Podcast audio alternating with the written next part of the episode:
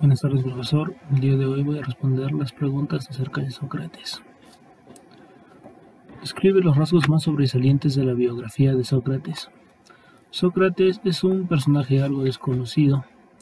Lo que sabe de este filósofo es más por lo que dijeron los escritos de sus aprendices, tal como Platón, que le atribuye ciertas virtudes a este filósofo.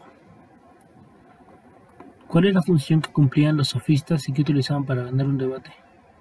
Los sofistas se preocupaban por los problemas sociales y políticos y tenían un método muy diferente al de Sócrates, que el de Sócrates es la mayéutica. ¿Cuáles son las principales diferencias entre Sócrates y los sofistas? Sócrates se preocupaba principalmente por el pueblo, la razón y tenía una ideología similar pero a la vez era diferente a la de los sofistas.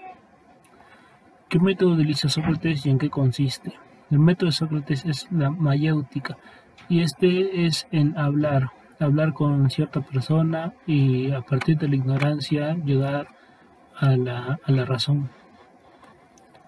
¿Cuál es el objetivo del método socrático? Eh, como dije anteriormente, es hallar, hallar la razón, la, la, virtud de la razón en las personas que, estaban, que sufrían la ignorancia como él dijo, este, Atenas es una mula y él es un mozo que intenta despertarlo para salvarlo de la ignorancia.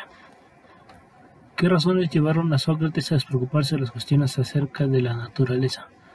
El pensamiento de Sócrates era algo diferente a la de los sofistas y él, y él como ya lo dije, valga la redundancia, se preocupaba más que todo por el pueblo y la virtud de la razón en base a la ignorancia. Por eso se despreocupaba algo de la naturaleza, porque para él la razón era unidad. Gracias.